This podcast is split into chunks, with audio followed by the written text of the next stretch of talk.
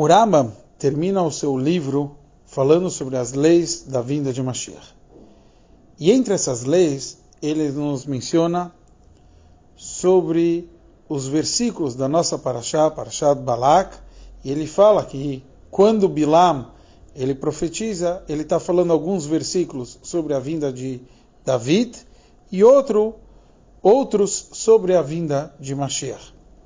E o Rebbe analisa o porquê tem que trazer todos aqueles versículos e falar esse representa o rei Davi e esse representa Mashiach. Poderia só falar que o Bilam ele profetiza sobre a vinda de Mashiach de uma forma geral. E entre as explicações que o Rebbe nos traz é que a vinda de Mashiach é a conclusão de todo um trabalho. Onde começou com o rei Davi, e é por isso que Bilam, quando ele profetiza, ele vai falar para a gente sobre o rei Davi, que é o começo de um trabalho, e sobre Mashiach, que é a conclusão do trabalho. E é esse o mesmo significado do Rambam terminar o livro dele com as leis de Mashiach, para mostrar que todo o conceito da vinda de Mashiach é concluir todo um trabalho feito.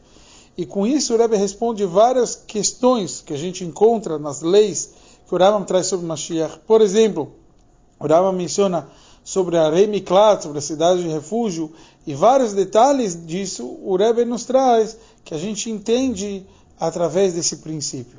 Que o Rambam entendeu que a vinda de Mashiach veio concluir, veio coroar todo um trabalho. Então, Mashiach já.